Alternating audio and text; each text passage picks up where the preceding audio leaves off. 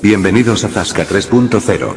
El único programa que solo se emitirá tres veces en semana porque su presentador cree que cuatro veces sería abusar. Con todos ustedes a J.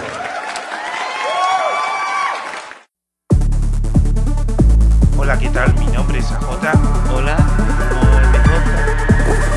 Bienvenidos a Zasca 3.0.